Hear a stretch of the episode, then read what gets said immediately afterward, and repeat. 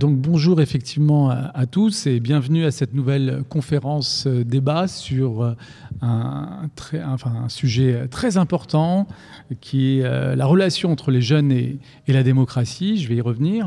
Cette conférence donc est organisée par le collectif Chronique en collaboration avec Quartier Jeunes ou Quartier des Jeunes, QJ en tous les cas, et la web radio du Centre Paris Anime Jacques Bravo. Donc la relation entre les jeunes et la démocratie. Une telle question alors qu'elle devrait aller de soi, ou plutôt que la relation devrait aller de soi?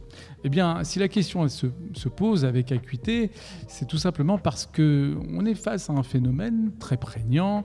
Élection après élection, ce phénomène, c'est celui de l'abstention électorale. Il y a un niveau d'abstention ou un niveau de participation électorale, on peut prendre les choses euh, sous ce double angle, euh, assez, euh, assez enfin, qui questionne dans la mesure où, si on s'en tient aux chiffres, eh bien, les jeunes de 18-25 ans voteraient beaucoup moins que d'autres segments de la population, du moins du corps électoral.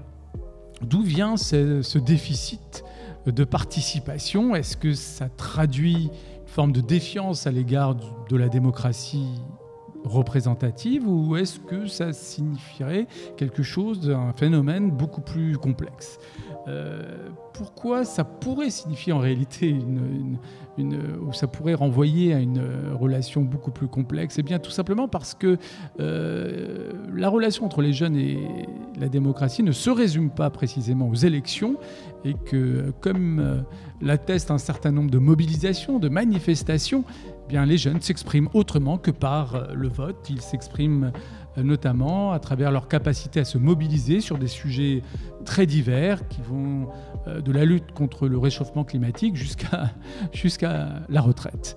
Eh bien, à travers ce type de mobilisation, eh bien, on a la preuve qu'il y a une capacité d'engagement et qu'il y a même un intérêt pour des sujets d'intérêt général. Et donc, euh, comment faire le lien entre ce type de données, ce type de faits euh, apparemment contradictoires, un niveau d'abstention de plus en plus euh, alarmant et de l'autre, une capacité de mobilisation sur des sujets de plus en plus divers et à travers des vecteurs ou des supports de plus en plus divers, puisque Notamment, les réseaux sociaux aussi font partie de l'espace démocratique dès lors qu'il y a des échanges constructifs euh, avec des arguments, des débats contradictoires. Eh bien, dans, ce type d'espace, les jeunes sont très présents et font euh, la démonstration de leur capacité aussi à échanger. Alors, euh, pour essayer de construire un minimum d'hypothèses, voire de réflexion autour de cette question ambivalente, de la relation entre euh, les jeunes et la démocratie, euh, eh bien, le plus simple est de donner la parole aux jeunes, ou du moins à certains jeunes, à travers bah, la présence et la participation de quatre personnes, individus, alors, je ne vais pas donner des enfin d'éventail quant à, quant à l'âge des, personnes ici présentes, dans la mesure où elles vont se présenter elles-mêmes. Mais euh, voilà, je vais leur donner la, parole avant de, de, lancer cet échange et ce débat. Alors, d'abord, euh, Paul, en deux mots, qui es-tu? Eh bien, alors oui, Paul, moi j'ai 30 ans, donc je ne sais pas si on est encore dans le, dans le spectre du jeune à 30 ans, mais, euh, mais très heureux de pouvoir participer euh, à, cette discussion sur la démocratie et le, enfin, le rapport qu'on peut avoir à, la démocratie. On pourra le développer un peu plus longuement, mais c'est vrai que ça questionne énormément. Moi, je sais que dès, dès l'âge de 18 ans, avec ma, carte d'électeur, euh, j'ai participé aux différentes élections qu'on m'a proposées, euh, mais petit à petit avec un désintérêt assez croissant, en mode euh, bon bah ouais voilà je vote régulièrement. Et pourtant mes idées, mes, convictions ne sont pas représentées et ne suivent pas en fait mon vote. Et donc ce rapport à la démocratie, il interroge énormément. Et ce rapport au vote dont tu, tu, fais part et cette légitimité démocratique, on, on nous fait croire que le vote, c'est la légitimité de la démocratie. Et ça, c'est quelque chose qu'on pourra aborder un peu plus tard, je pense, et, ça interroge énormément les jeunes, mais aussi les moins jeunes, il me semble. Très bien. Jeanne euh, bonjour, alors moi c'est Jeanne, donc je suis étudiante en master sciences de l'éducation euh, spécialisée en terrain sensible à l'Université de Paris-Nanterre. Et je suis aussi euh, médiatrice les soirées et les samedis à Quartier Jeune. Donc j'ai l'opportunité de parler avec beaucoup, beaucoup de jeunes à Quartier Jeune. Et, et donc voilà, je, donc je vais intervenir ce soir avec vous. Merci Jeanne. Diaby, présente-toi en deux mots.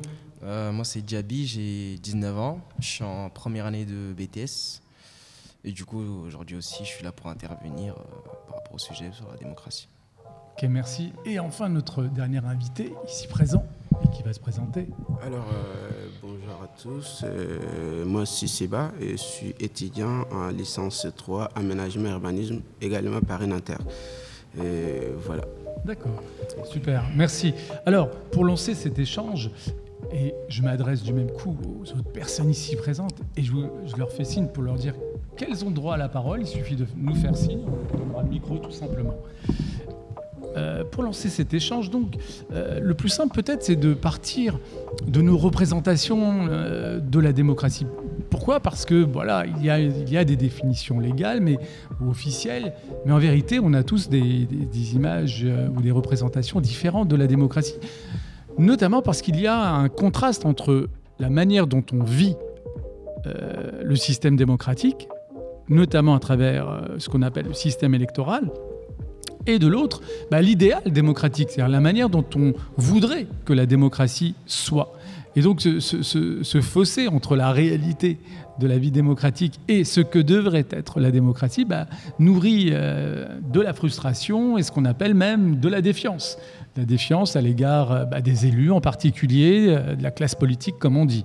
Alors, je voudrais avoir un peu votre, point de vue sur euh, bah, comment vous percevez, premièrement, bah, la vie démocratique, puisque officiellement nous sommes en démocratie, je le rappelle, et deuxièmement, qu'est-ce que vous, enfin, quel est votre idéal démocratique?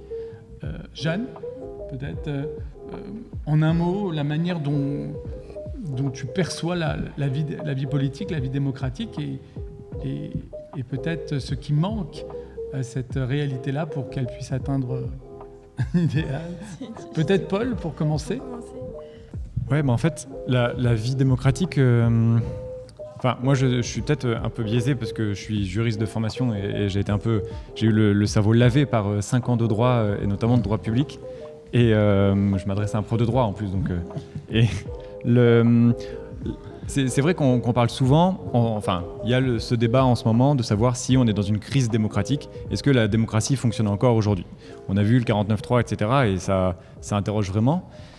Et il y a cette, un peu cette division, notamment entre les politiques et, peut-être les autres, en train de dire non, c'est pas une crise démocratique puisqu'il y a des élections, on est dans un pays libre, euh, vous avez élu Emmanuel Macron, donc c'est forcément légitime. Et il y a une légitimité à la démocratie.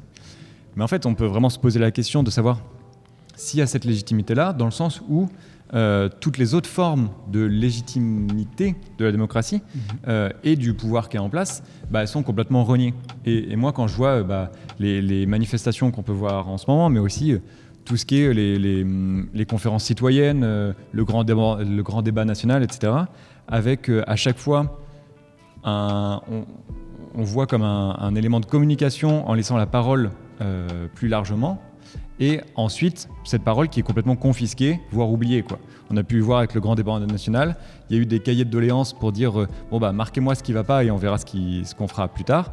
Et au final, ces, grands, ces cahiers de doléances, ils ont complètement été disparus, voire mis sous scellé. Idem pour la conférence, euh, sur le, enfin, la conférence citoyenne sur le climat. On voit bien qu'il y a une question vraiment où il y a un moment où on peut s'exprimer. Donc là, c'est des, citoyens qui sont tirés au sort. Il y a une expression de, la volonté un peu populaire.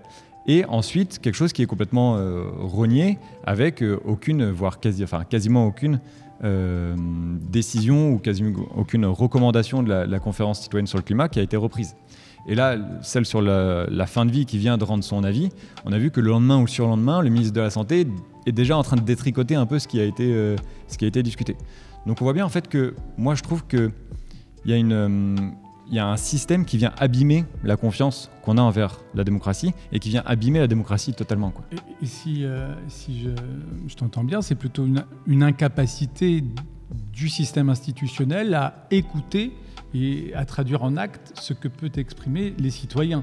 Euh, alors, Seiba, est-ce que. Déjà, première question, est-ce que vous avez déjà voté Quel est votre rapport au vote alors, Et à travers le vote, qu'est-ce que vous voudriez exprimer en vérité? Alors, moi, j'ai déjà voté. J'ai voté plusieurs fois déjà. alors, euh, par rapport à la question des votes, euh, plus généralement la question de démocratie, et les jeunes en général, je pense quand même euh, il est important de rappeler en fait qu'est-ce que c'est que la démocratie d'abord, mhm. qui est un pouvoir par les peuples, pour les peuples. Et, voilà, dont les jeunes en fait se trouvent en fait dans ces pourcentages en fait des peuples. voilà. Et aujourd'hui, on voit quand même il y a une euh, moi, je dirais pas crise, en fait, parce que quand on dit crise, on essaiera quand même, en fait, de dire, en fait, il y a, qu'on appelle, il y a un, un problème où les gens, ils s'engagent pas, en fait. Moi, je dirais plutôt, en fait, il y a une la forme d'engagement qui change, en fait, par rapport à la démocratie. Aujourd'hui, on a vu les jeunes, en fait, et quand on parle des jeunes, souvent, on résume les jeunes qui sont dans les villes, et pourtant, on voit les jeunes un peu partout, que ce soit en ville, en campagne, dans, dans, la campagne aussi, et aussi au niveau international, qui s'engagent, en fait, sur d'autres euh, thématiques qui ne sont pas forcément, euh, oui, oui, donc vous avez, enfin, donc le vote ne résume pas à lui seul euh, l'acte d'engagement démocratique. Euh, non, non, non, c'est ça que je suis en train de dire. Je voulais mhm. en venir pour euh, vous répondre vers la fin. ce n'est pas seulement par mhm. les votes en fait que les jeunes s'engagent. Mhm. Voilà, il y a plusieurs formes d'engagement que les jeunes font au quotidien. D'ailleurs, auprès de la ville de Paris, on a plusieurs instances de participation, les conseils parisiens de la jeunesse, et aussi on a même des structures en fait d'organisation des jeunes où on, on essaye de faire partie les jeunes à la gestion en fait de la ville et aussi dans, des sous-organisations qui existent à travers les associations. vous participez à ce Donc moi-même j'ai participé par exemple euh, comme euh, les conseils parisiens de la jeunesse, dont on participe, on donne notre avis. Et voilà en tant que. Et, concrètement, est-ce que vous avez eu la sensation en participant à ce type de, de, de cadre que la parole des jeunes a porté quelque chose bah, que les adultes, entre guillemets, ou du moins les personnes en responsabilité ou les institutions n'auraient pas vu sans votre participation alors, ça, ça, dépend. Comme je vous disais tout à l'heure, euh, la participation des jeunes, on est à l'échelle de la ville et à l'essai de la ville, euh, on a pu quand même donner notre avis et notre avis a été pris en compte par rapport au projet en fait de contrat de jeunesse d'arrondissement où mmh. certains arrondissements ont commencé à appliquer, dont on avait clairement en fait dit, c'est que les jeunes, euh, les avis des jeunes et aussi en termes de besoins, qu'est-ce que les jeunes attendent de la ville de Paris, des qu'on appelle des différents, euh, qu'on appelle communes d'arrondissement. Donc c'est des expériences de démocratie voilà, participative. qu'on appelle des démocraties participative qui est là et mhm. qui donne aussi une visibilité qu'on appelle, qui donne aussi une visibilité en fait à ces, euh, à ces décideurs-là en fait de prendre une décision, mais avec les expériences des jeunes et mhm. aussi euh, leurs propres besoins, euh, leur quotidien. Ok, merci. Et Diaby, alors, est-ce que vous avez déjà voté?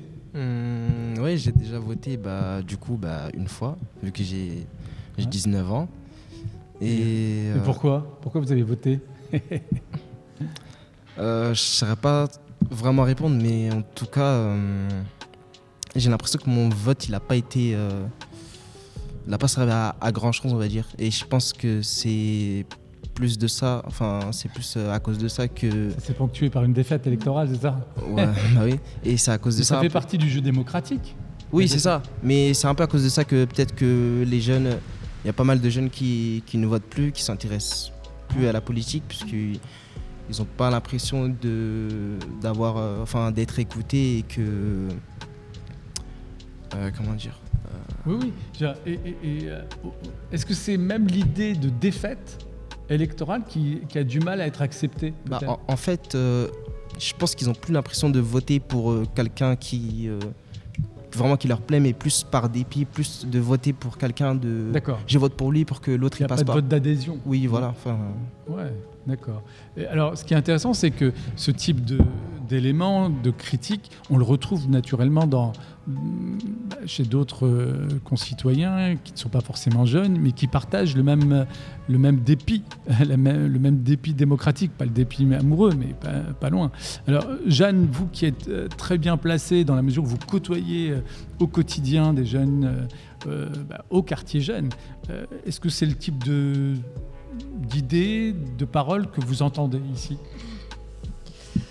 alors, euh, c'est vrai que pour l'instant, à Quartier Jeune, j'ai pas eu la chance de parler euh, politique, mais en tout cas de mon expérience déjà en tant que jeune et aussi euh, de mon expérience avec les années. je rejoins aussi en fait cette notion de rupture peut-être d'autocensure, mais aussi de rupture euh, entre les jeunes et, les élus qui, vont représenter en fait euh, bah, le peuple français. Et euh, c'est énormément de facteurs qui pourraient expliquer pourquoi les jeunes sont aussi absents en fait au moment de, des votes. moi, je, je, vote aussi. Enfin, je vote, j'ai voté, mais j'ai aussi voté par dépit on va dire. Mhm. Et euh, je sais qu'il y a beaucoup, enfin, je pense que beaucoup de jeunes ne sont pas allés voter, euh, si je parle de, enfin, de l'année dernière, mai 2022, euh, parce que en fait, il y a une rupture. En fait, on ne sait pas pourquoi on irait voter pour, pour l'un ou pour l'autre. On, ne se sent pas forcément représenté. Mhm. Voilà, je pense que c'est vraiment le mot en fait euh, rupture euh, entre les jeunes et les représentants. Oui, c'est une grosse question, la question de la représentation, naturellement, dans, dans, une, dans le cadre d'une démocratie qui se présente comme représentative d'abord et avant tout. Euh, mais la représentation, ça renvoie premièrement à la question de l'incarnation, donc à la personne qui est censée nous représenter, et deuxièmement aux idées qu'elle est censée porter.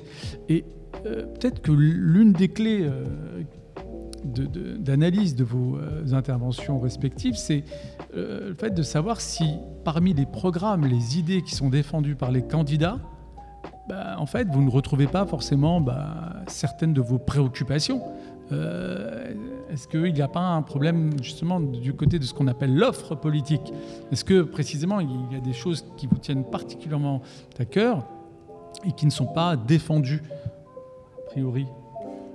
Alors, en fait, je, pense que c'est ça que je, commençais en fait à aborder tout à l'heure. Il y a quand même, euh, comme Jean vient de dire tout à l'heure, une sorte de rupture euh, qui se met en place, euh, qui peut se traduire, une nouvelle forme en fait des jeunes de s'engager. Et dans cette nouvelle forme des jeunes de s'engager, ils ont aussi des thématiques qui leur tiennent à cœur. Qui, on peut parler de l'écologie, on voit encore à l'échelle de Paris, de la France, au niveau international, où les jeunes ils sérénisent en fait pour parler en fait euh, de la question des réchauffements climatiques et des, comme on appelle des conditions aussi difficiles en fait des jeunes un peu en général au monde aussi des guerres qui existent un peu partout ils essayent quand même de mettre en fait des mots sur euh, des thèmes en fait qui leur intéressent qui les tiennent à cœur ils les défendent voilà on a vu que quelques jeunes qui existent en fait dans qu'on appelle dans les mouvements euh, rébellion extension qui plus ou moins ils bloquent en fait on, peut chacun son avis sur ça s'ils sont radicaux ou pas mais il reste quand même des jeunes et mhm. une partie des jeunes se trouve en fait par, euh, qu'on appelle euh, aux idées et aux thèmes en fait qui abordent aujourd'hui, qui est de, la question de l'écologie mhm. et des réchauffements climatiques et du développement durable en même temps. Et voilà, il y a quand même des thématiques qui changent et la forme d'engagement qui change et aussi qu'on a l'ancienne forme de faire la politique qui n'intéresse plus aux jeunes. Eh ben, justement sur l'écologie, euh, Paul, est-ce que euh, est-ce que vous avez eu l'impression que cette thématique a été euh, abordée, traitée avec sérieux, en profondeur, lors des dernières euh, échéances électorales Ou est-ce que, au contraire, vous avez eu un sentiment de frustration au terme des élections présidentielles et législatives? Sur, sur l'écologie ou d'autres sujets hein, qui vous tenaient à cœur? Bah, Je pense qu'avec l'éventail des, des, partis et des, des programmes, on, on aurait pu se retrouver un peu euh, dans les idées, enfin on aurait pu retrouver nos idées dans la plupart des, politiques qui étaient proposées, mais il y a toujours, au-delà des idées, en fait aussi une incarnation qui fait qu'on y a, on accroche ou on n'accroche pas en fait.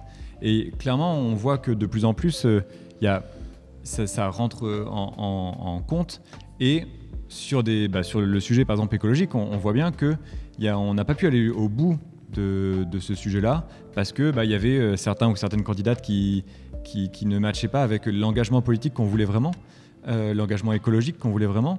Et donc, on peut voir que c'est vraiment un ensemble. Il y a un peu. Euh, enfin, pendant toute la campagne électorale de 2017, on nous promettait un nouveau monde par rapport à l'ancien monde qu'on rejetait, mais on voit bien qu'on reste dans le même monde et que c'est un peu ce vieux modèle politique-là qui, est rejeté, dans le sens où euh, bah, on n'a plus confiance dans, les institutions, on n'a plus confiance dans les politiques, mais c'est un peu plus global que juste, euh, juste aujourd'hui. On a un, vrai rejet aussi de, la personne politique qu'on a aujourd'hui, avec la volonté que de nouvelles personnes qui sont pas dans les moules euh, des politiques qu'on a pu connaître depuis longtemps, à mon avis, mais aussi dans, dans, tout ce qui est la représentativité d'une vraie société et pas, euh, pas uniquement celle, même si c'est un, un, chouïa mieux avec cette nouvelle Assemblée nationale, mais, on est encore très loin de la représentativité de la France. Quoi. Mhm. Et donc c'est aussi ça, moi, qui, qui, a fait que je ne me suis pas du tout retrouvé dans les candidats, que ce soit à l'élection présidentielle, voire dans, dans à l'élection législative, après, quand il a fallu que je vote. Mhm. Donc effectivement, la question de l'offre politique, elle est insuffisante si on ne la lie pas à la question de, euh, de l'incarnation et de, ceux qui donc portent les idées euh, auxquelles on peut adhérer. Mais s'il y a un problème de confiance à l'égard de, nos représentants, effectivement, ça peut nourrir cette frustration dont, je parlais.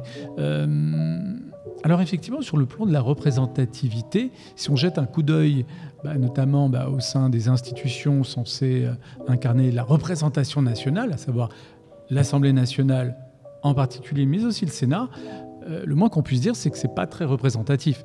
Euh, c'est une surreprésentation d'une certaine classe d'âge euh, qu'on ne, rappellera pas ici, et une surreprésentation aussi d'autres segments de, de, notre corps social, et à l'inverse, une sous-représentation bah, des 18-25 ans, des minorités, des femmes. alors, est-ce que ça vous touche ou est-ce que en vérité c'est secondaire? Le fait que à l'Assemblée nationale et au Sénat, lorsque on écoute les, nos représentants, on a l'impression bah, précisément qu'ils ne nous ressemblent pas forcément. Euh, bah, moi personnellement, euh, oui, ça a quand même un impact, euh, je trouve. quand on regarde les, gens qui nous représentent, et encore, ça va un petit peu mieux, mais, mais, mais oui, ça a un impact. Puis j'ai l'impression que c'est aussi les mêmes personnes qui disent que bah, les jeunes sont feignants, que les jeunes, plein d'autres choses, quoi. Donc on se sent pas forcément Enfin, on, ne sent pas forcément de lien et on sent pas forcément, euh, du coup, euh, on n'a pas, enfin, ça nous donne pas envie en fait de, participer à tout ça, quoi. Mhm. Moi, je trouve que ça a un impact quand même. Alors, c'est d'autant plus important que d'après euh, un certain nombre d'études de politistes, eh bien, le fait, enfin, cette sous-représentation de certains segments de la société explique en grande partie le fait que certains sujets, certains thèmes ne soient pas traités par cette même représentation nationale. Euh, jetez un coup d'œil par exemple sur euh, l'ordre du jour de l'Assemblée nationale ou du Sénat. Vous verrez combien des questions de collectivité territoriale euh, abondent, enfin, elles sont traitées, elles reviennent, elles sont lancinantes, comme si c'était vraiment le cœur de notre vie euh, sociale, etc. Il y a une, focalisation euh, euh, sur certains sujets, et au contraire, une sous-représentation, un sous-traitement, si j'ose dire, d'autres sujets. Ben, je pense que c'est précisément en lien avec la sous-représentation de certains, de certains segments de notre société. Il y a moins de 1% d'ouvriers qui sont élus à l'Assemblée nationale, très peu d'employés. Et donc, euh, in fine, bah, ça explique notamment euh, euh, le fait que certains sujets soient très peu traités.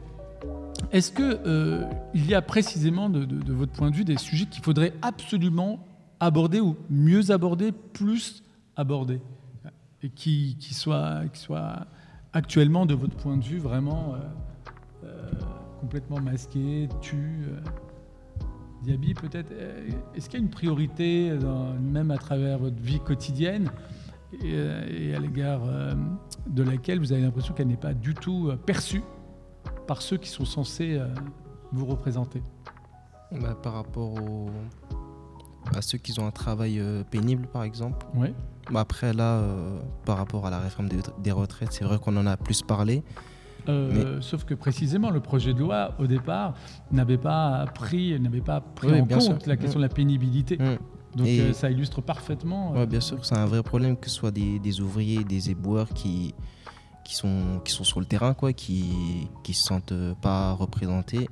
On, voilà, quoi, on leur chie un peu dessus. Quoi, du coup, c'est, euh, donc, euh, c'est vrai que c'est un sujet qui pourrait être euh, plus traité. Que, Et comment on fait pour qu'ils soient plus représentés ou mieux représentés Est-ce que vous seriez pour, par exemple, un, un quota d'élus en fonction de l'origine sociale ou socio-professionnelle?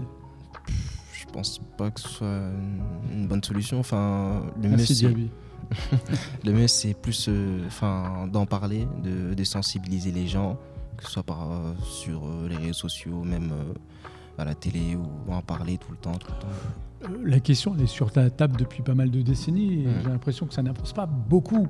Euh, comment, comment expliquer cette difficulté et comment y remédier à votre avis? Euh, Par provocation, hein, j'ai posé la question du quota, mais je rappelle quand même que si les femmes sont un peu mieux représentées à l'Assemblée nationale, notamment, c'est notamment grâce à une loi qu'on appelle la loi sur la parité qui a été adoptée en 2000 et qui au départ était, était inconstitutionnelle. Il a fallu une révision de la Constitution pour pouvoir adopter cette loi et améliorer enfin euh, la représentation euh, des femmes à l'Assemblée nationale avec beaucoup de résistance et des, insuffisances. Il suffit encore une fois de jeter un œil sur l'hémicycle. Il n'empêche. Alors comment on fait pour, euh, pour notamment répondre à, à cette défaillance que vous avez tous soulignée, à savoir un problème de représentation, de représentativité d'un système qui se dit représentatif? Comment on fait? Est-ce que, notamment, on pourrait organiser plus de référendums, puisque c'est une question qui est posée aussi euh, aujourd'hui sur la table, pour, répondre à, la crise démocratique? Est-ce que vous seriez plus pour plus de référendums euh, faciliter euh, le recours à ce, type de technique démocratique?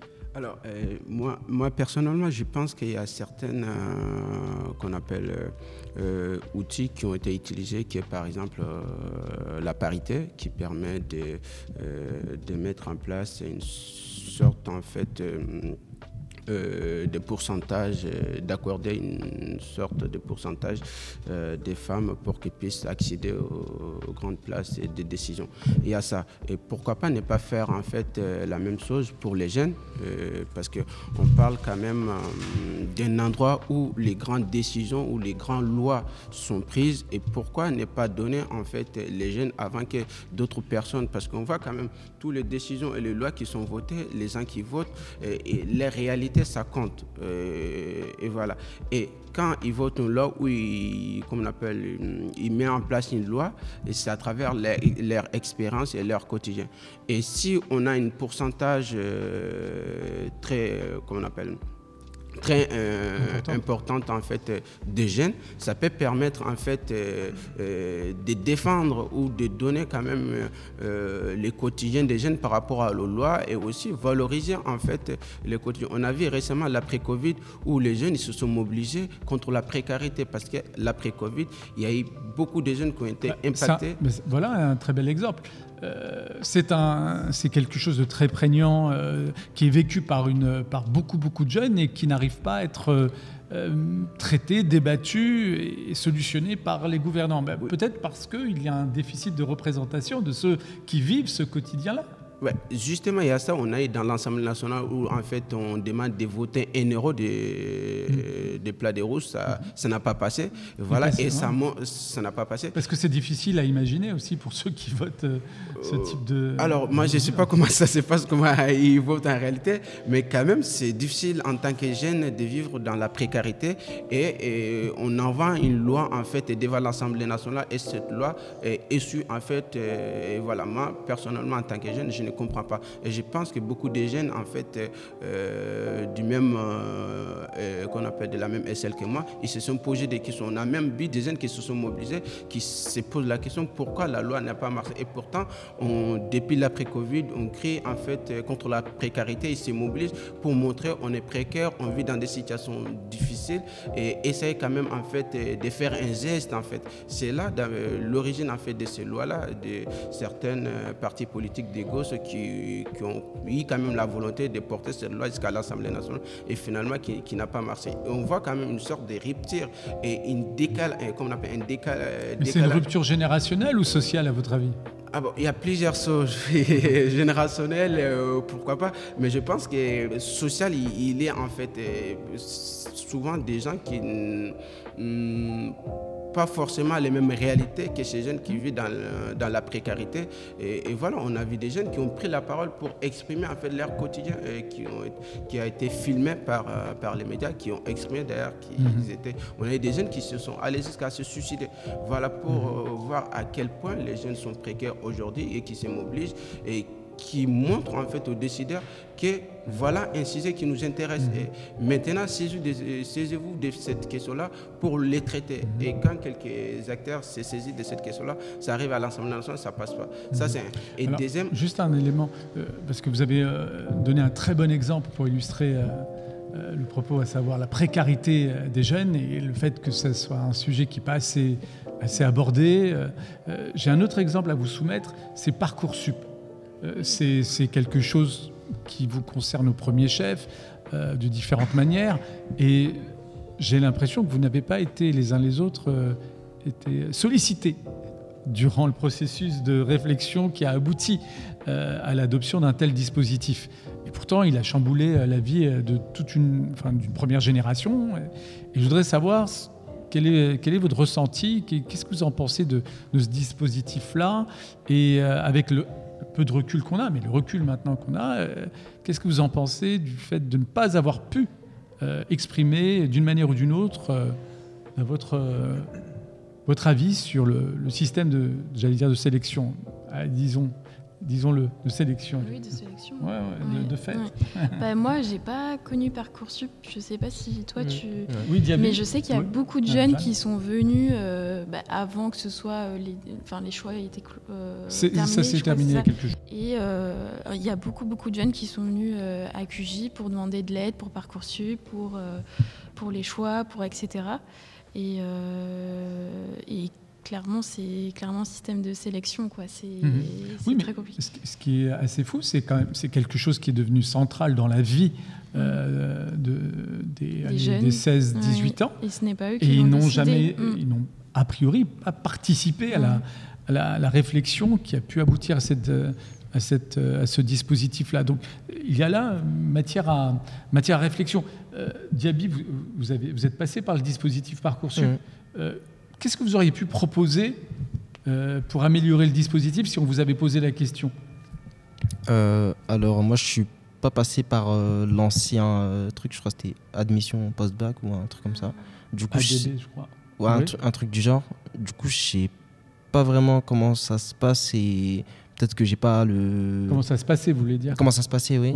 Et je pense que j'ai pas le. Le recul. Le recul nécessaire pour. Mais comment on pourrait améliorer Parcoursup vous avez été assez informé euh... Je vois pas trop. Euh... je sais pas. Non. Euh, alors, un autre. Oui, Il me semble que Parcoursup, en fait, euh, les jeunes mettent les... leurs, enfin, leurs vœux, mais du coup, il n'y a pas d'ordre de choix. Et donc, euh, ils font tout un dossier, toute une lettre de motivation pour chaque, chaque vœu. Et ensuite, je veux pas dire de bêtises, je suis pas sûre, mais il me semble que euh, euh, c'est un peu c'est un peu selon le, dossier en fait, euh, c'est ça? Et l'algorithme aussi. Et l'algorithme. il y a l'intervention d'algorithme, mais surtout le, chamboulement, c'est vraiment, bah, grosso modo, il y a quand même ce sentiment de se voir déposséder euh, du choix de son avenir. Mmh, exactement, euh, oui. Et, c'est en cela qu'il y a une vraie, une vraie révolution anthropologique. Enfin, ma génération n'a pas connu ça. On avait le bac, on choisissait mmh, mmh. ce qu'on voulait poursuivre comme, comme étude avec une, une représentation de son, de son, destin personnel. Et là, il y a quelque chose où, précisément, on remet en cause quelque chose qui était acquis, qui faisait partie du modèle social, et sans consulter les principaux, bah. les principaux concernés. C'est ça, je pense qu'il y a quelque chose aussi qu'il faut dire clairement. Tout ce qui est décidé sans les jeunes, c'est contre les jeunes.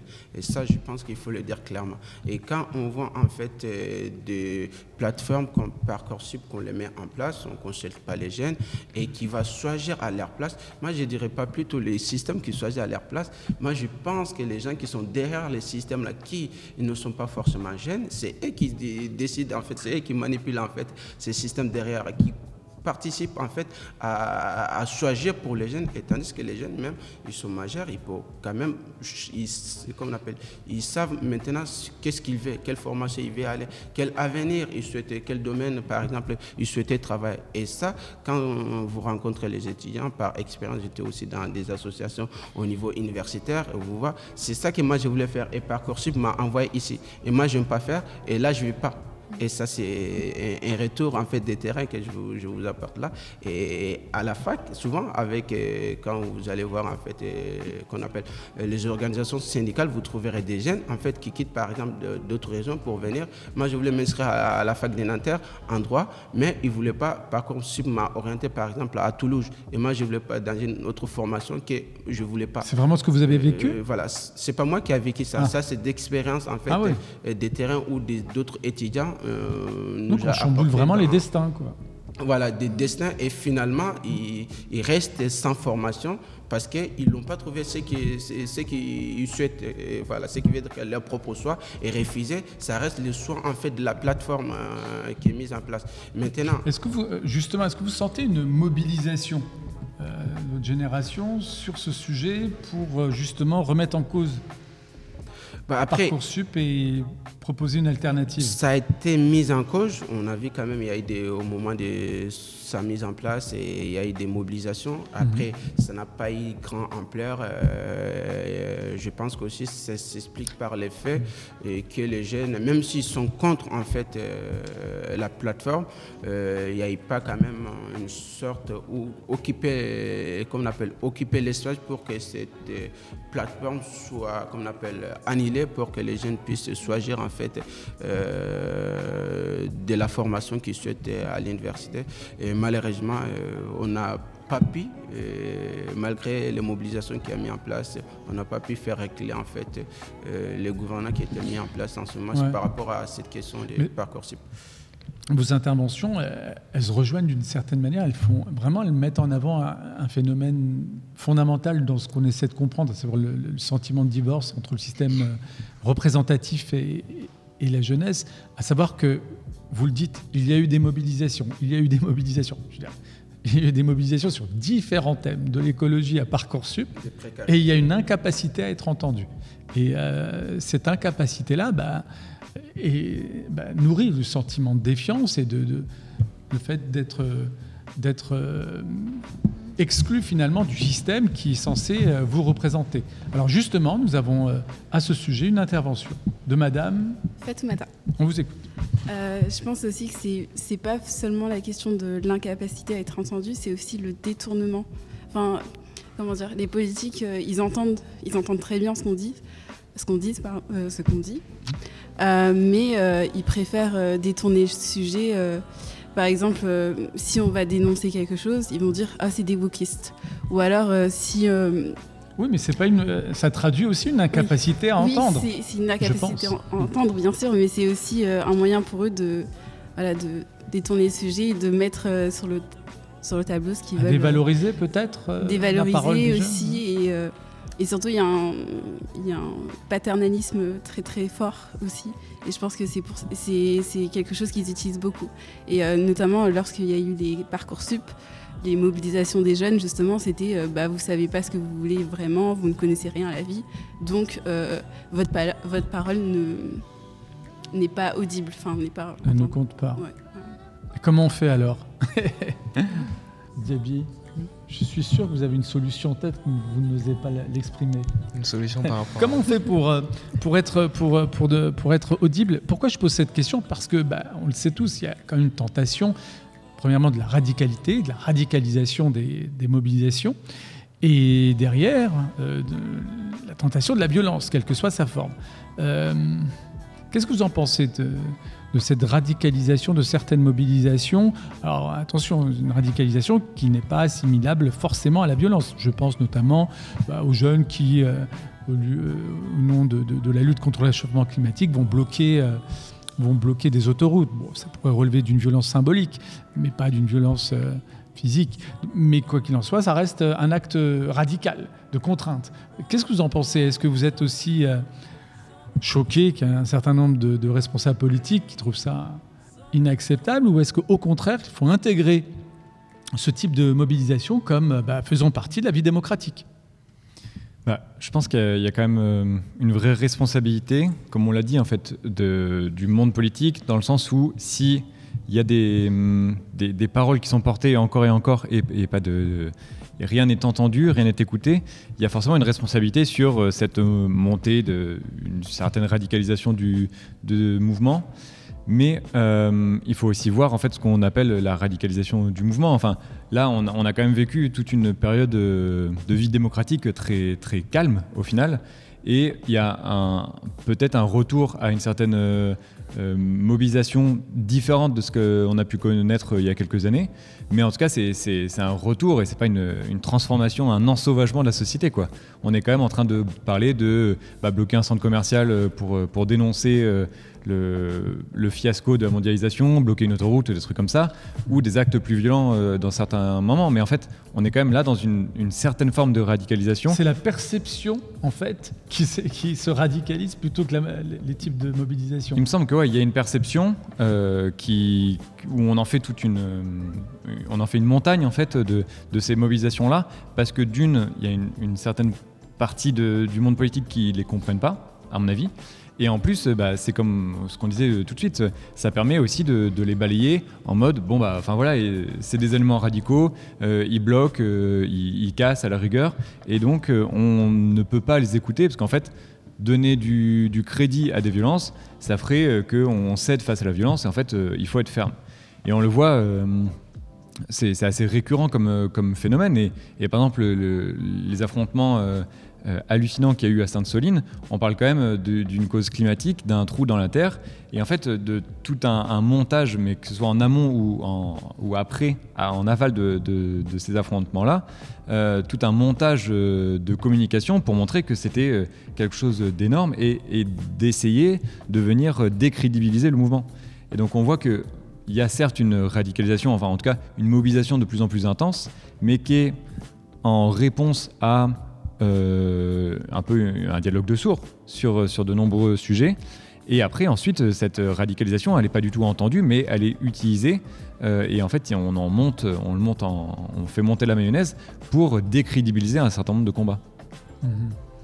Donc ça relèverait presque d'une stratégie politique qui consiste à essayer de neutraliser des, mouvements, euh, des mobilisations euh, qui revêtent un caractère euh, démocratique finalement, tant qu'elles sont, tant qu'elles s'inscrivent dans un cadre légal naturellement.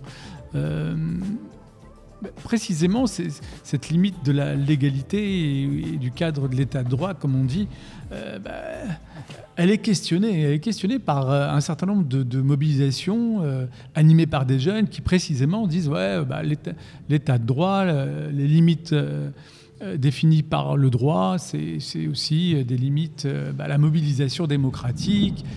il, faut, savoir aller au-delà, pourquoi sans basculer dans une violence criminelle, mais plutôt délictuelle. Hein. Je pense notamment au fait de bah, porter atteinte, même superficiellement, à une œuvre d'art, à un mur ou à je ne sais quoi. Est-ce que, euh, enfin, on en fait beaucoup de bruit, ça fait des, enfin, ça ouvre des journaux. Euh, qu'est-ce que vous en pensez? Est-ce que c'est exagéré euh, Est-ce que c'est une menace pour la démocratie, à votre avis, Diaby, le fait de jeter un pot de peinture sur une œuvre d'art, sur une statue, ou, est-ce que l'enjeu en vaut la, chandelle s'il y a un hmm. message fort derrière?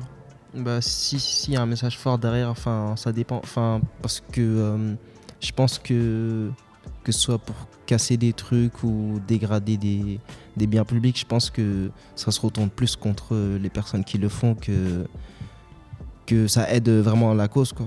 Mhm. Jeanne, qu'est-ce que vous en pensez, vous?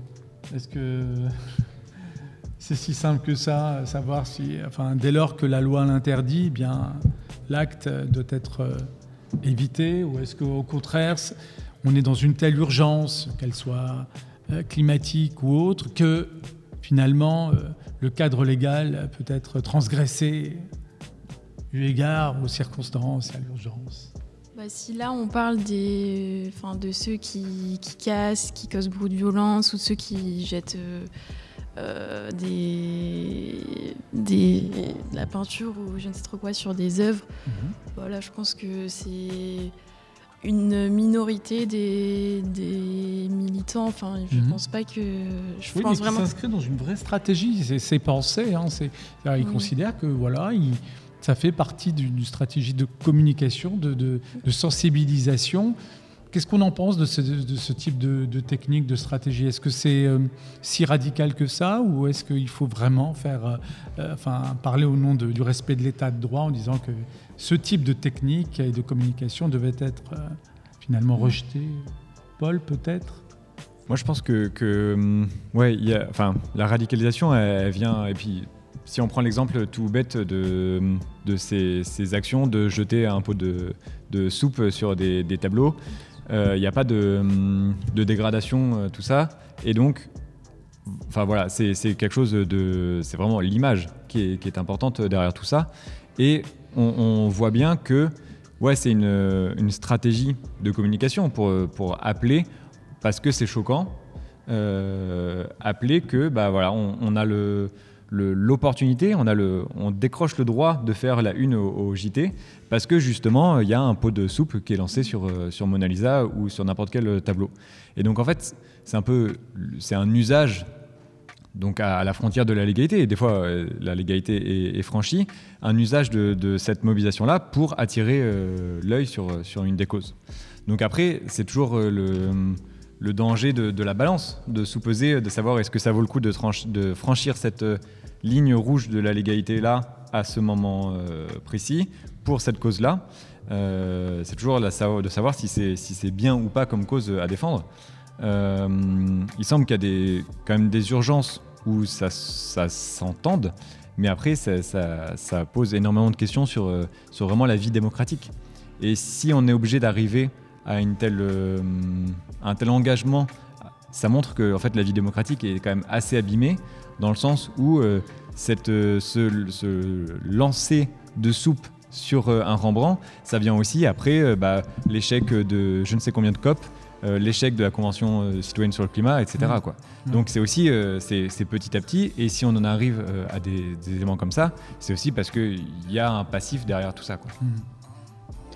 Oui, moi je trouve ça juste. Euh, enfin, moi j'ai un peu un sentiment, je me dis c'est un peu dommage qu'au final on, on voit surtout bah, les jeunes qui cassent ou les jeunes qui jettent des soupes sur euh, des œuvres d'art pour exprimer leur mécontentement. Et ça, enfin, je veux dire, ça marche parce qu'on voit que ça euh, à la télé ou quoi que ce soit. Alors qu'au final, il y a énormément de jeunes qui s'engagent et qui militent de diverses façons sur les réseaux, plein de choses sur différents sujets. Mhm. Et ça, en fait, on le voit beaucoup moins. Donc euh, forcément, les, gens qui m'ont regardé à la télé, donc euh, euh, certaines chaînes qui sont surtout regardées par des je veux dire. Des personnes âgées, on peut le dire, puisqu'il y a des études à disposition maintenant. ce sont des personnes âgées qui regardent la télé. Bah, du coup, voilà, il y a une confusion parce qu'ils ont une représentation des jeunes qui va être un peu plus négative, euh, alors qu'on voit pas que. Enfin, moi, je vois énormément de jeunes qui ont des comptes euh, Instagram, euh, TikTok, YouTube et qui s'engagent à parler de, bah, de discrimination, de, de, l'écologie, de, mmh. du, du féminisme, de plein de sujets. Et ça, on le voit beaucoup moins. C'est dommage. Euh, justement, on parlait de réseaux, réseaux sociaux, on a, on a, un vrai spécialiste avec nous. Diaby, euh, vous avez un, compte euh, Twitter où vous communiquez, vous échangez beaucoup avec les gens de votre génération.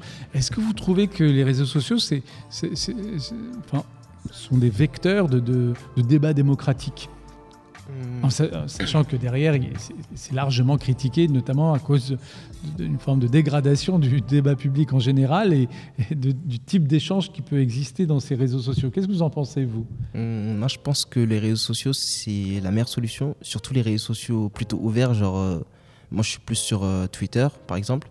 Et sur Twitter, c'est euh, réel, c'est concret, c'est l'info elle ah, est. c'est intéressant ça. Ouais, ouais c'est non mais c'est mais c'est vrai, c'est l'info elle est elle est réelle, contrairement au, au, journal ou trucs comme ça où l'info l'information est transformée et que par exemple l'exemple des pots de peinture, on peut transformer la réalité en faisant passer un autre message et tout le monde va y croire parce que comme vous avez dit voilà c'est les vieux qui qui regardent un peu la télé. Et je pense que les réseaux sociaux, c'est le meilleur moyen de, de, de se faire entendre. Peut-être sans filtre, c'est ça Sans filtre, c'est la qualité exactement, euh, que vous trouvez. c'est. Euh, qu'il n'y a pas d'intermédiaire. Et donc euh, le fait de pouvoir s'exprimer directement offre aux réseaux sociaux bah, une qualité d'expression pour, pour les jeunes. Ah, D'accord, c'est un, argument effectivement qui, qui, est assez, assez fort. Oui, en fait, euh, d'abord euh, par rapport à, la mobilisation radicale et aussi la, violence. Alors, bien sûr qu'il faut euh, quand même, il faut pas encourager la violence, mais quand même, il faut expliquer certaines choses. On a vu quand même les jeunes, ils se sont mobilisés contre le réchauffement climatique, ils n'ont pas été entendus. Et d'ailleurs, ils le disent jusqu'aujourd'hui et qu'on n'a pas été entendus. On a vu des jeunes qui se sont mobilisés encore contre la précarité. C'est les jeunes en général, surtout c'est les étudiants. Ils n'ont pas été écoutés a vu, euh, comme la loi n'a pas marché à l'Assemblée nationale, il y a ça. On a vu des jeunes encore qui se mobilisent auprès, en fait, euh, contre... Euh, euh, l'âge des retraites, l'augmentation des, qu'on appelle euh, contre l'augmentation de l'âge des, retraites aujourd'hui, qui sont mis, mis devant aussi, qu'ils essaient de dire que non, non au-dessous, ils s'expriment, ils, les montrent, ils, font tout pour y arriver, et finalement on, ne les écoute pas. Et quand tu te sens pas écouté, tu te, tu te sentais pas représenté, et, tu, tu montres au quotidien, et personne ne t'écoute, finalement. Euh, je pense que quand vous posez la question à beaucoup de jeunes sur 100, vous trouverez 80% des jeunes qui ne sont pas d'accord avec la violence, mais qui partagent en fait parce qu'ils se sentent mal écoutés, mal entendus, et qu'on ne prend pas forcément leurs besoins en compte, euh, leur quotidien en compte. Alors justement, les besoins en question. Je, voulais juste rappeler une autre chose demain, vous venez ici au Kiji, mhm. vous venez voir en fait la quête qui se passe ici pour euh, demander en fait euh, qu'on appelle euh, les restos du cœur. Mm. Ah, Et c'est essentiellement des oui, tous les, en fait tous les jeudis après-midi, les restos du cœur, ils font une distribution alimentaire. Et il y a tous les jeudis, il y a une énorme queue de jeunes qui viennent et là, quand vous voyez ça en tant que jeune, et mhm. quand les jeunes manifestent euh, ou se mobilisent contre la précarité, mhm. ça, ce n'est pas en fait, euh, je sais pas, un truc qu'on invente parce qu'on est dans un confort où on serait ça, c'est une réalité. Mhm. Des jeunes qui font la quête depuis ces bâtiments jusqu'à dehors. Et ça, quand même, ce n'est pas quelque chose, en, fait, qui est bon à voir, en fait. Et, voilà. Et, mais jusqu'à aujourd'hui, il n'y a pas de solution. Il y a aucune, à part quelques, euh, qu'on appelle, à part quelques solutions que les autorités, les décideurs en fait euh, au niveau de la ville qui met en place pour, euh, qu'on appelle pour trouver quelques solutions pour, à l'essai de la ville.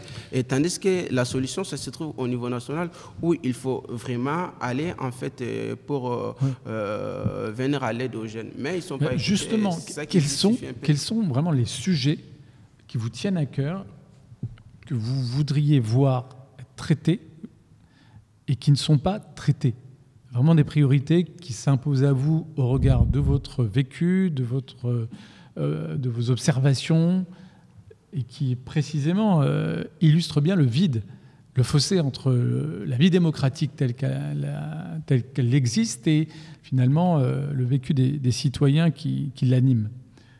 Quels sont les, des sujets qui vraiment euh, sont sous-exploités, sous-traités? Bah, Moi, personnellement, les sujets qui, selon moi, qui, que je, m'intéresse plus, c'est euh, d'abord l'éducation, la question de l'accès à l'éducation, euh, la question de la pauvreté, c'est les jeunes la question en fait de l'emploi et du logement des jeunes aussi, mhm. qui m'intéresse aussi. Et après, la question des ressourcements climatiques qui viennent en fait, et voilà, c'est des questions en fait qui m'intéressent, que je m'engage auprès de n'importe quelle association pour essayer quand même d'apporter à ma manière en fait, de contribuer à ma manière pour répondre en fait ces différentes thématiques en fait qui m'intéressent. Voilà. souvent, on parle pas de, l'éducation souvent, mais on voit quand même, euh, il y a pas mal en fait de choses à voir à, ce niveau-là aussi, et que souvent ça revient pas au débat politique. Essentiellement, il y a que des questions politiques qui reviennent très souvent, et tandis que les inégalités euh, euh, en termes qu'on appelle les inégalités scolaires aussi, ça existe dans certaines écoles en termes d'équipement. on va voir que dans certaines villes, et en termes d'équipement scolaire, d'autres ont plus que d'autres. Voilà. Et ça crée des inégalités entre les jeunes qui ont plus accès à cet équipement. Par mhm. exemple, une bibliothèque bien équipée, ça peut être exemple. Si dans ta commune ou dans ta ville, tu n'as pas une bibliothèque très moderne et d'autres ont une bibliothèque très moderne où ils peuvent accéder à parce que tout est informatisé aujourd'hui, vous serez en, retard par rapport à, ces jeunes-là. Et quand vous vous trouvez à l'université ou vous vous trouvez dans des grandes écoles, vous, mhm. verrez directement cet écart-là entre vous. Hmm. Et, voilà. oui, c'est un très bon exemple bah, qui renvoie à une question plus large hein, des inégalités sociales et territoriales, puisque naturellement, si les jeunes sont confrontés à une inégalité d'accès à la qualité de l'éducation, etc., c'est précisément aussi, ça renvoie plus précisément aux inégalités territoriales et, et sociales. Euh, et d'une certaine manière, on voit bien qu'on est face à des questionnements euh, systémiques, comme on dit, c'est-à-dire que tout cela est lié et que ce n'est pas qu'une question euh, générationnelle. sur, la radicalisation, je voudrais revenir sur un, phénomène quand même qui, est relativement nouveau, c'est la montée du vote d'extrême droite chez les jeunes, qui s'est vérifiée lors des derniers scrutins. Que, comment vous l'expliquez, comment vous le ressentez? D'ailleurs, je, souligne en plus une, une représentation aussi, enfin, les partis d'extrême droite ont identifié euh, cet enjeu dans la mesure où ils mettent en avant aussi un certain nombre de jeunes euh, euh, parmi leurs cadres dirigeants. Comment, comment vous, ressentez vous analysez tout ça? Moi déjà, comment je le ressens, enfin ça m'angoisse. et après, pourquoi? Bah, Je pense que Enfin, je pense que la majorité des jeunes qui votent extrême droite, c'est euh, de par euh, leur environnement, leur euh, éducation, leur famille, etc. Et c'est aussi ceux qui vont beaucoup plus se mobiliser, contrairement aux jeunes qui, du coup, comme on, a, on en a parlé, ressentent un sentiment de rupture et qui, du coup, bah, ne s'abstiennent très souvent de voter, alors que ceux qui vont plus voter extrême droite, bah, eux, ils sont beaucoup plus mobilisés euh, voilà, pour, euh, pour, leur, pour défendre leurs convictions. Et voilà, de, moi, ce que je peux dire. Mhm. Et donc, euh, oui, il y, aurait il y aurait une différence d'expression de, de, de, du désenchantement démocratique et autres. Certains mhm. s'abstiendraient, d'autres euh, euh, bah, s'exprimeraient par un vote bah, extrémiste. Paul, comment, comment vous percevez ce, ce, ce phénomène? Bah, Il y a vraiment un la, question, mais ça on en parle souvent, de, la perte de confiance dans, dans, les partis qui ont déjà été au gouvernement, en mode euh, bah, droite-gauche, c'est la même chose. Euh, et, euh, voilà. Donc un peu, on se tourne vers les extrêmes, sauf que bah, on peut pas du tout comparer les extrêmes, même si le gouvernement le fait, on peut pas comparer l'extrême droite et l'extrême gauche. Et c'est un peu ça. L'extrême droite, elle, arrive à percer dans des milieux sociaux qui, sont déjà un peu baignés par, l'extrême droite. Et l'extrême droite, elle sait très bien comment faire pour draguer une certaine population.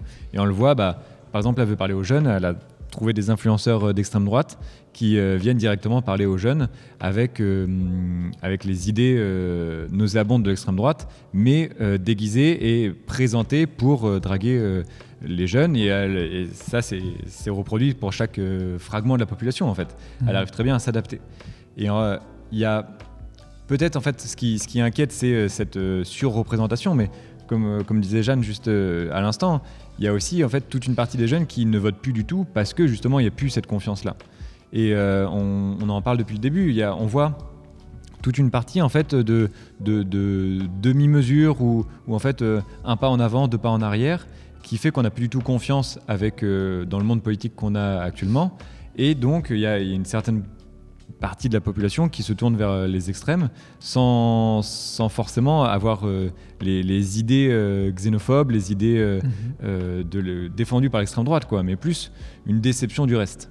Et c'est là que il y a une grande responsabilité pour, pour tous ceux et celles qui, gouvernent aujourd'hui, dans le sens où cette perte de confiance et même cette méfiance envers le monde politique, eh ben, il, peut se traduire un jour ou l'autre par un vote à l'extrême droite. Et donc, on a parlé euh, bah, nouvelles formes de mobilisation, etc., euh, radicalisation, euh, autre possibilité de légitimer la démocratie, enfin, avec le, référendum, avec les conférences citoyennes, etc. Et en fait, si on continue de, dénier toute la parole qui est produite en ce moment, que ce soit dans les manifs, que ce soit dans les actions plus, plus directes, que ce soit dans la mobilisation associative, etc., et bah, évidemment qu'il y aura une, récupération par, euh, par l'extrême droite.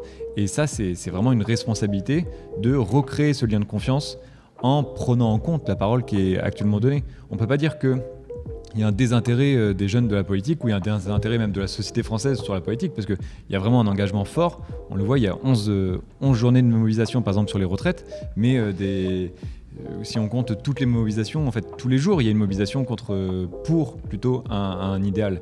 Et donc, on voit que s'il n'y a pas une main tendue et, surtout euh, au moins une oreille envers ces mobilisations-là, et eh ben, la déception et la, crise de confiance qu'il y aura va que s'accentuer avec des, répercussions, mmh. notamment sur possiblement des votes. Mmh. Oui, alors euh, absolument. Pour illustrer cet engagement continu, permanent euh, quotidien, bah, justement, les réseaux sociaux sont, vraiment très, euh, très significatifs de cette capacité bah, à s'exprimer sur des sujets qui font l'actualité politique, où on prend position, où on essaye d'avoir des, arguments euh, contradictoires, plus ou moins fouillés, mais bon, ça c'est une autre question, mais quoi qu'il en soit, c'est un espace de, de débat. Diaby, est-ce que, euh, je sais pas, euh, notamment lors des, grands mouvements sociaux, par exemple là actuellement avec la, crise autour de la réforme de la retraite, lors des élections, est-ce que vous ressentez euh, une montée des prises d'opposition purement politiques de, votre génération, ou est-ce que on n'aborde pas trop ces questions-là dans le cadre des réseaux sociaux? En vrai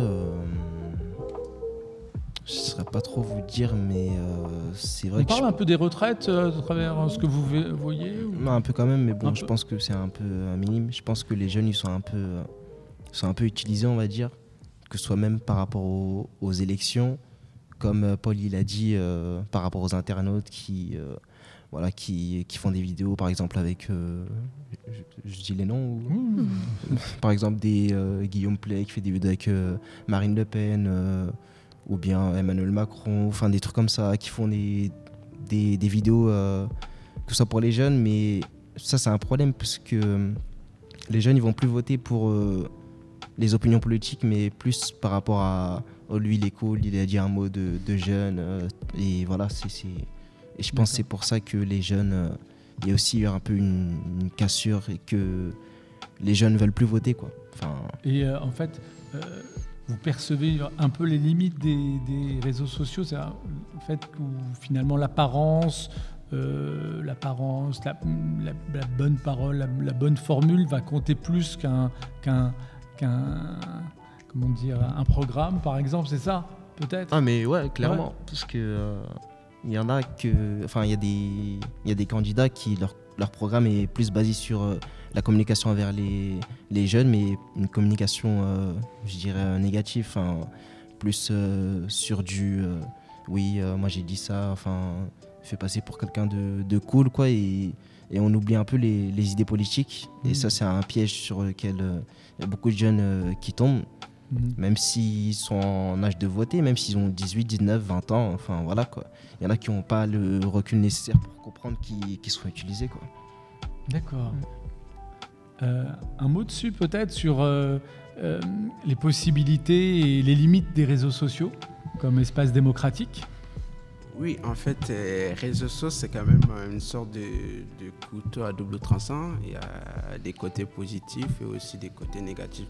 Mais ce qui est bien qu'il faut dire, en fait, les jeunes, ils ont trouvé en fait d'autres espaces en fait de s'exprimer, de se faire entendre.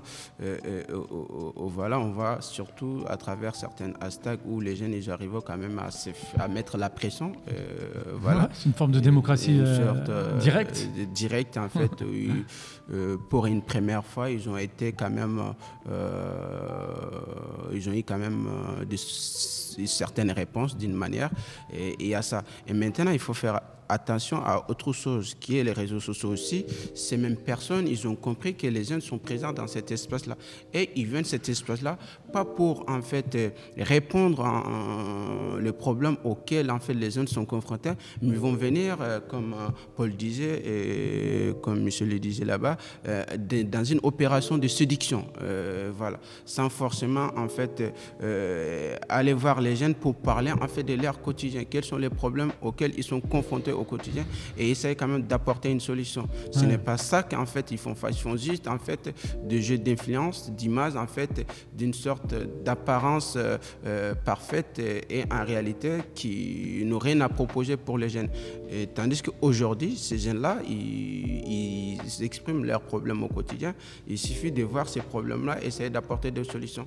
Et voilà. Et cela passe par euh, les faire participer et les écouter et aussi les mettre au cœur en fait de ces, de ces décisions politiques qui se mettent en place. Voilà. Ah, vas-y, oui. Jeanne, un mot J'allais juste euh, dire que moi, je pense que c'est un bon, outil, en effet, les réseaux, pour, euh, pour parler aux jeunes. Enfin, moi, je, pense notamment à, un un créateur de contenu qui s'appelle Hugo Decrypt. En fait, tous les mhm. jours, il parle de l'actualité mhm. et il parle politique, clairement, de mhm. tout ce qui se passe. Et en fait, c'est tellement. Euh, enfin, c'est, je trouve qu'il a vraiment ce truc où il s'adresse aux jeunes. C'est hyper efficace et euh, il est hyper suivi. Donc je veux dire, on est tous, euh, du coup, ça montre que les jeunes, on est super concernés par, par l'actualité, par ce qui se passe. Il n'y a pas non plus, Enfin, on, s'intéresse aux actus euh, du jour, on s'intéresse à la vie politique. Et euh, je ne sais plus pourquoi j'en ai là, mais euh, pour dire qu'en effet, c'est un bon outil pour parler aux jeunes. Après, en effet, il y a des effets un peu plus. Il y a des limites, il y a des effets nocifs, mais. Justement, vous seriez pour la régulation, comme on dit, des, réseaux sociaux C'est-à-dire plus de contrôle encore Ou au contraire, il faut préserver son côté espace de liberté, voire anarchique? C'était plutôt sur les limites, justement. Oui, ça, euh, rejoint. Euh, c'était plutôt, euh, je trouve, je trouve que aussi les réseaux sociaux accentuent le, les biais de confirmation. On pense mm. que enfin, on pense que certains jeunes pensent ceci ou cela et en fait on se retrouve avec pas du tout la même chose. Je sais que par exemple justement pour les présidentielles, euh, il y avait une vague d'influenceurs qui disaient euh, votez à gauche, votez Mélenchon pour euh, contrer la droite et je sais pas quoi. Et tout le monde a cru que justement Mélenchon allait arriver au second tour et au final pas du tout parce que justement les jeunes, certains jeunes sont allés voter à droite. Et ils sont allés voter à droite parce qu'il y a eu des opérations de séduction, mais il y a aussi, oui, et ça il faut le souligner, mmh. l'importance des médias dans la dédiabolisation de l'extrême droite. Donc je pense aussi mmh. c'est le, fait que les réseaux, oui, c'est un espace de liberté, oui, c'est un espace où on peut directement parler, mais c'est aussi, euh, enfin, l'instantanéité, c'est pas forcément euh, euh, synonyme de prise de recul, c'est pas non plus, enfin, les jeunes parlent de manière très instantanée, c'est très bien, mais aussi ils n'ont pas de recul, et c'est l'un des principaux dangers selon moi. Et il y a les biais de confirmation qui font que on est dans une bulle et on n'arrive plus à voir justement les limites, la réalité en tout cas euh, de ce qui se passe réellement dans, la vraie vie. Et je sais plus ce que je voulais dire, mais voilà. très bien. En tout cas, c'est très intéressant dans la mesure où on voit bien que à travers notre réalité, euh, eh bien, la, démocratie elle ne se définit pas seulement euh, à travers le cadre institutionnel qui est décrit par la Constitution Bref, la démocratie, pas ce qui pas ce formalisme euh, politique euh, auquel il est associé naturellement. Et c'est bien au-delà, enfin, l'espace démocratique va bien au-delà de nos institutions démocratiques. Et euh, précisément cet au-delà, cet espace qui va au-delà des institutions, bah, il est complètement envahi, investi par les jeunes. Hein. dans la mesure où il y a donc là une forme de contraste entre d'un côté des institutions peu représentatives euh, et de l'autre euh, bah, des espaces démocratiques comme les réseaux sociaux, où au contraire, euh, les jeunes sont investis, s'expriment, s'engagent. Alors j'ai parlé des réseaux sociaux, mais la voie publique, l'espace public au sens large, pour le coup, est investi par les jeunes. Donc c'est à la fois quelque chose d'assez enthousiasmant et euh, problématique, je trouve, dans la mesure où ça renvoie malgré tout à la question que vous avez tous posée d'emblée, dès le départ, à savoir, bah, très bien, on peut se mobiliser, on peut s'exprimer, on peut s'engager, mais il faut bien que ça aboutisse à un moment donné. La démocratie, c'est aussi décider. Et le problème, c'est la décision, le pouvoir de décision. Et là, pour le coup... Euh, là où peut-être on est dans une impasse. Hein. On, est, on est dans une démocratie au sens où euh, il y a notamment euh, la reconnaissance et la garantie de la liberté d'expression, mais en même temps, le pouvoir de décision est extrêmement concentré dans notre euh, chère République démocratique. Alors, on vit une séquence particulièrement aiguë, où on vit très concrètement cette concentration du pouvoir dans les mains du président de la République. Qu'est-ce que ça suscite chez vous, ce sentiment d'être euh, complètement, euh, pas déconnecté, mais euh, loin de toute capacité de décider en vérité? Mis à part, au mieux, une fois tous les cinq ans, lors de l'élection présidentielle. Paul, c'est à toi. Ça nous laisse, ça nous laisse quoi? Parce que, parce que ouais, on est vraiment dans un système où voilà, on se sent en fait interrogé une fois tous les cinq ans pour la présidentielle et législative. Euh, grosso modo, quoi, avec deux trois, deux, trois passages aux, urnes euh, entre temps, mais on est dans un système où c'est un peu ça, ouais. On élit, euh, on élit le tyran pour 5 ans et après, ben, on, voit ce qui se passe, quoi. Mais, mais en fait, la démocratie, et, vu comment elle vit aujourd'hui, c'est pas du tout comme ça. Et donc, ce qui montre la déconnexion totale entre bah, le monde politique qu'on rejette de plus en plus et, euh, et les, les, personnes qui vivent vraiment la démocratie et qui la font vivre, euh, c'est ce fossé qui, qui grandit. Mhm. Et, moi, je me sens de plus en plus déconnecté de, celles et ceux qui prennent les décisions, justement. Mhm. Euh, et ça, ça ne fait que augmenter en fait cette défiance et donc cette crise démocratique en disant bon bah ok ils n'entendent pas ce que ce qu'on porte mmh. et c'est pas juste moi mon avis euh, personnel en fait c'est mon avis personnel et, plein de personnes qui sont dans la rue à côté de moi par exemple dans cette manifestation et en fait c'est dialogue de sourds et cette déconnexion de plus en plus bah, elle fait perdre confiance dans dans les institutions, mais, mais, surtout dans la vie euh, démocratique qu'on voit aujourd'hui. quoi. Mhm. Je pense qu'on aurait les mêmes institutions avec des personnes qui veulent faire vivre la démocratie, on n'aurait pas du tout le même, euh, le même schéma. Quoi. Je ne sais pas si changer de constitution réglera tout, c'est plus de changer de, mécanisme, quoi, de logiciel, en mhm. disant, bon bah ok, en fait, euh, c'est pas parce que vous êtes élu pour 5 ans que vous êtes la légitimité et que mhm. vous allez décider à notre place. Quoi. Justement, pour illustrer euh, votre propos, bah, l'instrument référendaire, le référendum existe dans la Constitution actuelle, donc il est possible d'organiser des référendums.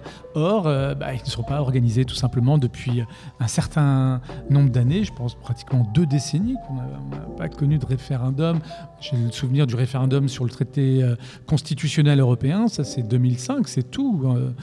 je n'ai pas d'autres souvenirs. Et donc, il y a là, par exemple, l'une des solutions à la crise démocratique, donner la parole directement aux citoyens pour qu'ils puissent décider, et on n'utilise pas cette, cet instrument. Alors c'est remis, euh, c'est remis euh, sur la table notamment pour sortir de la crise euh, autour de la réforme de la retraite. Donc je vous pose la question, est-ce que vous y croyez, vous, dans le référendum? Et, si on vous posait la question directement pour décider sur tel ou tel point, est-ce que vous, vous participeriez à cet événement référendaire? Diaby, si, on devait euh, vous demander euh, de, vous exprimer directement pour décider de la réforme de la retraite, est-ce que vous iriez euh, vous exprimer alors? Pour ou contre la réforme Est-ce que vous iriez hum, vous exprimer? J'ai pas compris la, question. Parce que on a, on a mis l'accent sur le fait que la démocratie était, enfin, sous la Ve République, était trop euh, concentrée dans les mains, finalement, euh, enfin, pas la démocratie, mais le pouvoir de décision était trop concentré dans les mains du président de la République et qu'on n'avait pas assez l'opportunité de décider directement. Alors qu'il existe une technique, une procédure qu'on appelle le référendum, qui permet aux citoyens de pouvoir s'exprimer. Sauf que pour euh, pour pouvoir s'exprimer, pour qu'il y ait un référendum, il faut que les gouvernants bah, l'organisent. Si c'était organisé, si on nous posait plus euh, la question de, savoir si on était pour ou contre telle ou telle décision. Est-ce que vous seriez plus motivé euh, participer à ce type d'exercice démocratique ou euh, au contraire vous préférez, euh, transférer cette responsabilité bah, aux élus tout simplement? Bah non, en, bah, peut-être pas moi personnellement, mais en tout cas, il y a. Ah, bah si, ce serait personnel. Non, mais, plus par rapport aux, jeunes, quoi. Enfin. Après, moi, je vous, vous d'abord, hein, concrètement, voilà, si aujourd'hui on est en pleine crise autour de la réforme de la retraite, si on vous devez vous poser la question de trancher, est-ce que vous seriez intéressé par ce pouvoir de décision et d'arbitrage? Je penserais que je serais plus en, en retrait que, ah ouais? que à décider de. C'est vrai. Enfin, je sais pas.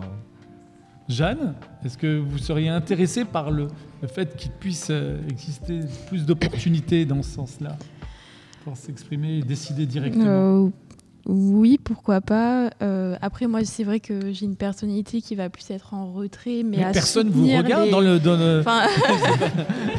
Il y a mais, mais, par contre, ça, je veux dire à condition que dans le référendum il y a une diversité sociale, politique, euh, enfin ça dépend. Euh, euh, Mais là, justement, il n'y aurait personne à élire, il y aurait une décision, une, une décision à prendre et qui, vous regarderez vous d'abord et avant tout. Et en ce sens, c'est peut-être un complément nécessaire au système représentatif. Ah, c'est intéressant. Mm. Donc, le référendum ne, ne, mobilise pas les foules. peut-être moi, j'ai un peu de mal avec les référendums, justement, parce que euh, je trouve que les, certaines questions ne sont pas assez euh, précises, elles sont trop larges. Euh, des fois aussi, on a certaines questions. Vous avez déjà voté Non, je l'ai jamais oui, fait, mais, par exemple, quand je vois ce qui s'est passé au Brexit, bah, ça, me, ça me fait clairement peur parce que justement, les médias ont participé énormément à ce comment dire au, résultat qui, qui, est arrivé. Donc euh, pour moi, ça me fait un peu peur le référendum, justement. Mhm. Mais, euh, un risque d'instrumentalisation. C'est ça, exactement. C'est pour ça que les référendums, euh, je, pour moi, c'est un bon outil, mais pas mhm. avec les mhm. gens en place maintenant. Ah, une instrumentalisation avec les réseaux sociaux, Diaby, c'est possible, non? D'instrumentaliser un référendum via, via les discussions Twitter, etc. Bah, d'une certaine manière, les réseaux sociaux et Twitter en particulier, c'est un référendum au quotidien, non on, se positionne, on, exprime une position assez binaire pour ou contre sur tel ou tel point, euh, imposé par un agenda qui tombe du ciel. Oui, il y a tout le monde qui donne euh, un peu son avis. Après, ça dépend de, euh, bah, de l'ampleur de ton, enfin, ton, ton, influence. Quoi. Du coup, ça, peut, bah, ça peut varier que pour une personne et pour une autre. Du coup, c'est pas vraiment. on sait pas trop. Ah, c'est vrai que sur Twitter, ce n'est pas euh, une personne, une voix. Quoi. le principe égalitaire ne, se vérifie pas, vu l'inégalité devant les comptes. Hmm. Après, sur Twitter, ce qui est bien, c'est que même si tu es un petit, un petit internaute, tu peux avoir quand même euh, une. Euh, comment dire une, une audience. Une audience, une grande audience. Et c'est l'un des peut-être l'un des seuls réseaux sociaux, euh, réseaux sociaux qui, qui, peut faire ce genre de choses. Par exemple, sur Instagram, je pense pas que ce soit possible. Mais sur Twitter, on a vraiment cette. Euh, D'accord. On a pratiquement terminé, peut-être une dernière intervention. Je pense que oui. Et bien sûr que les jeunes seront intéressés en fait euh, de participer. Ah mais vous, j'imagine très bien que vous seriez très intéressé par une Oui, c'est pas moi seulement. Je pense qu'après, il y a une majorité des jeunes en fait qui sont intéressés de participer et plusieurs formes euh, déjà, que ce soit des référendums ou par démocratie participative d'ailleurs, qui est souvent martelé par les jeunes. On veut participer, on veut participer. Et qui de se faire participer, mm. c'est aussi en fait euh, eux-mêmes qui, qui, qui participent en fait à des décisions qui seront prises contre ou pour eux. Et voilà. Et si sont au cœur en fait de ces décisions-là, je pense que ça sera une bonne décision. C'est pour cela qu'il est important, nécessaire en fait de faire participer les jeunes, qu'ils les disent ou pas, en fait, qu'il quand même y a quand même une volonté, une volonté en fait d'aller vers une participation citoyenne, que ce soit jeune et citoyen en général. Je pense qu'on va terminer sur cette bonne parole de Seiba, qui est un pur démocrate, puisque pour lui, dès lors qu'on participe, forcément la décision sera bonne. Euh, je lui laisse la responsabilité de cette belle parole et je remercie tous d'avoir participé à cette, petite conférence débat euh, autour de la question euh, de la relation si riche entre la jeunesse et la démocratie. Merci.